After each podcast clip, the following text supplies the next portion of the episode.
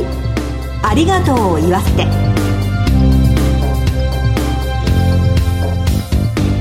こんにちは。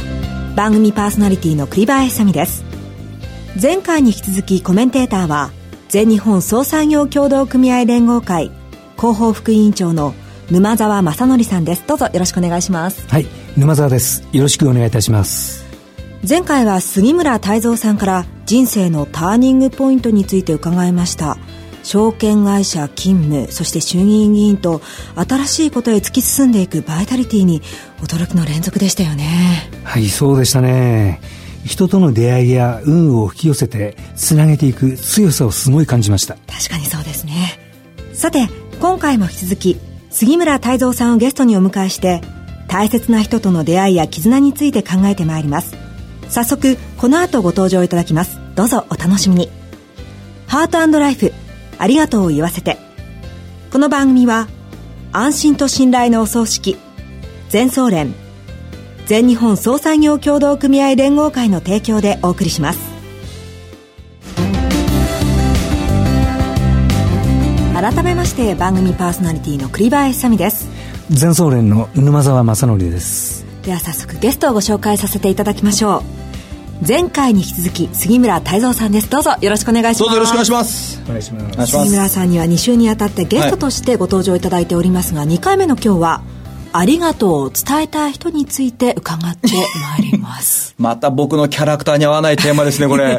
ね、ありがとうを言わせてという感じなのでね。はい、そこはぜひと。いやいやいやいうところなんですが。なるほど、なるほど。心温まるテーマって苦手ですよ。苦手今までそういうテーマで振られた、どちらかというと株とかさ、為替とか、ええ、もうお金、お金、お金の話だったらさ、え、数字元気よくなっちゃうんですけどね。まあ頑張ります。はい、わかりました。その苦手なね、苦手な分野ことも話す杉村さんを今回は堪能していただきたいなと思うんですが。声が小さくなったりなんですね。そもそもですね、まあ、国体優勝までされているテニス。そうなんですよ、97年。はい。これはね、何がすごいかってね、うん、北海道でしょ？はい。半年間雪国。そうですよね。東京以北で、夏のスポーツ、テニスみたいな、全国制覇したの、私が最初ですよ。ええー、そうなんですか。で、それ以後、もう20年経ってますけど、あれ以来、後にも先も誕生してないんですよ。ええー、すごくないですか？唯一の。唯一。わあ。そうですよ。もう北海道帰って、テニスコートに立ったらもうみんなちょっと違った目をしますよ。偉業をね、達成されたと思うんですけれども、はいはい、そもそも親御さんの影響で始められたそうです。父もやっぱりテニスやってましてね。えー、ひいおじい様が弁護士。そう。昔ね、甲府で弁護士だったんですよ。はい、あの、その影響もあって弁護士を志された時期もあったと。父が歯医者なんです。で、祖父が歯医者。うん、子供の頃から歯医者になれって言われてたんですけどね。私はあんまり人の口の中に興味なくてね、もっと広い世界で仕事がしたいと。はい。言うんで、法律だと、やっぱ先祖が弁護士が多かったもんですからね。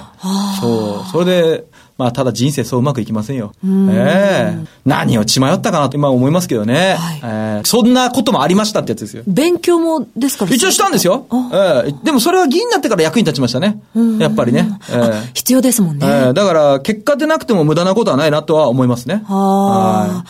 あの、前回ね、沼沢さんにもいろいろ実際に今の職業に就かれる前に、やられてたなんてお話を伺ったんですけれども、はいはいえー、私の場合ですね、まあ、自分の父親が、まあ、青果店、青物問屋だったんですよ。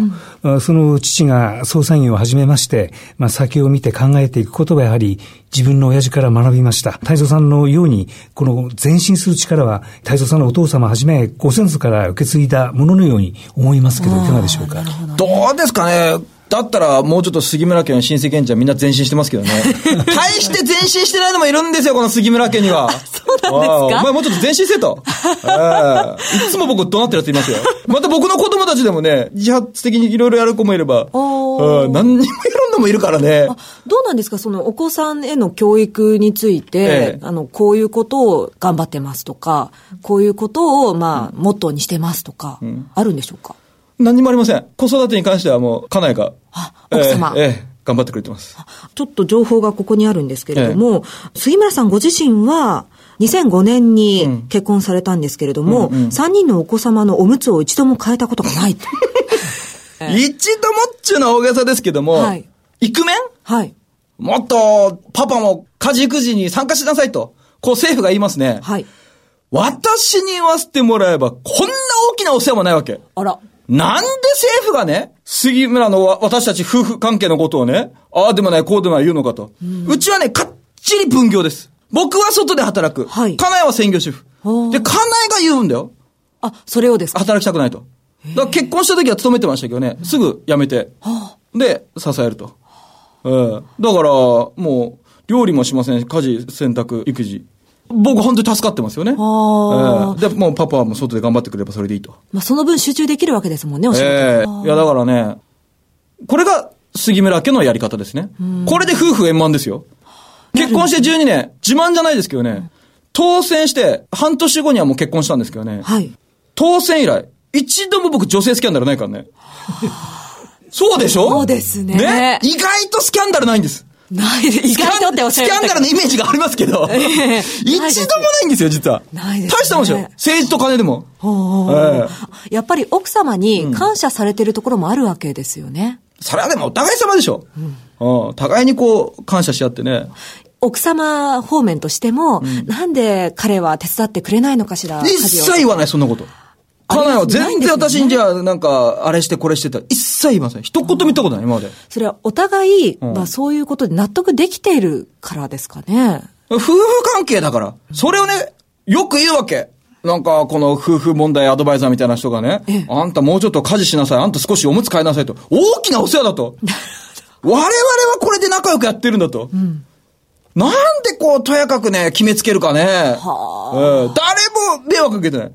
うんでも、ちゃんと子供もね、学校に幼稚園に、保育園に行ってますしね。はい。あの、お子様からして、お父様、うんまあ杉村さんは、どんなお父さんいや、恐ろしいみたい。あ、怖いんですか？家内は何かあったらパパに言うよと。あうんで、私が仕事から帰ってきたら必ず玄関に整列してなきゃいけないしね。あ、そうなんですか？絶対そう。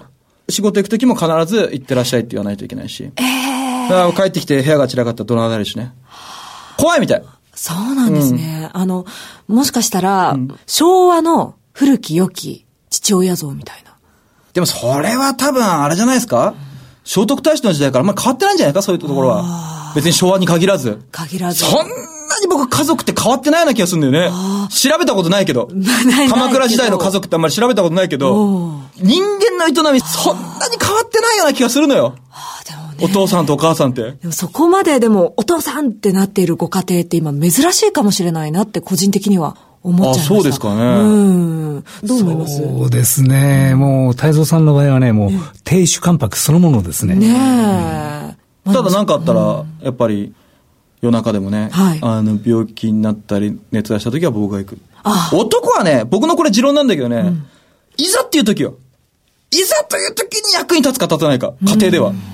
普段、こまめにおむつ替えるのもいいと。掃除も手伝うと。だけど、いざという時に役に立たんっつうのは、これまた困るよ。確かにそうですえね。え奥さんどんな人ですかと。たまーに聞かれるんですけどね。はいこれ以外や以外。今こうして僕喋ってますね、元気よく。ええ私の5倍ぐらい喋るからね。あ、そうなんですか？いや、これ今僕がね、こうしてお仕事としてお話してますけどね。はい普段家では一言も喋らないから。一言ももう静かに息だけ吸ってる。そうなんです。もう一方的に家内が喋ってますよ。ええそういう夫婦関係です。えー奥様にええダメ出しされること何かありますか？いや、ほとんどないですよ。ほとんどっていうか、夫婦円満の秘訣。はい。あんまり互いに期待しないことですよ。はいこうしてほしい、ああしてほしいって期待すると、やっぱりその期待を裏切られたら文句言いたくなりますね。うん。うん、全然。そういう意味では、あんまり互いに依存し合わない。おー。こう分業でしっかりやってればね。なんかこうテレビで発言したことに対しても何にも干渉しない。干渉しないどころかさ、やっぱお夫だから、家族だから、僕が出てるテレビ見てほしいじゃない？はい。大概裏見るんだよね。違う番組を見るんですか？で、僕が苦労して苦労してロケ行ったやつを放送される日あるじゃない？はい見てるじゃない、ええつまんなかったら変えるのようわー白状な視聴者だなと思いますけどね。一緒に見てるのに変えちゃうんですか、うん。だからそのくらいの人。はあ、まあでもそれくらいの方が安心できるのかもしれないですけどね。えご家族のお話伺ってきたんですけれども、最後に一言、まあ、今後の夢とか、こういうことをしたいなということがありましたら、ぜひ。全くありません。ない。全くもう先々のことはもう一切考えてません。僕はね、実は、モットーにしてますのはね、はい、今、目の前にいただいた仕事、うん、これに全力を尽くす。はい、2週続けて、出演させていただきましたけどね。はい、内容はさておき、うん、この2週間、私は全力を尽くしました。うん、少しでもこう聞いていただいた人が楽しんでもらえればいいなと。まあ、それで全力かって言われたらそれまでなんですけどね。やっぱりね、今目の前にあること全力を尽くすことがですね、はい、自分の明るい未来につながるなと。そう思いますね。僕の今のポジションってね、なりたくてなったポジションじゃないんですよ。うん、でもね、結果的には慣れて本当に良かったと思えるポジションです。うん、もう先々のことは分かりません、どうなるか。あんまりそれを考えるよりも、目の前のことに全力を尽くした方が、自分の人生切り開けるかなと。なんかそんなように考えてますね。それが杉村さんなんだなと。ええー、私の考え方ですね。はい。私の哲学です。ありがとうございました。本当に貴重なお話いろいろ伺うことができました。貴重じゃないですけどね。まあ、ご家族のね、お話なんかもなかなか伺うことができないので。ああ、そうですね、はい、ありがとうございました。はい、ゲストは杉村太蔵さんでした。失礼しました。全日本総裁業協同組合連合会全総連は命の尊厳ご遺族の悲しみ一人一人に寄り添ったサービスを何よりも大切に考えご遺族の心を形にする地域密着の葬儀者が集まる全国ネットワークです。全総連加盟店ではお葬式の専門家である葬儀事前相談員総裁ディレクターが皆様からのご相談をお受けしております。お葬式のご依頼は安心と信頼の全総連加盟店まで。詳しくは全総連ホームページをご覧ください。すべては個人ご遺族のために全総連全総連。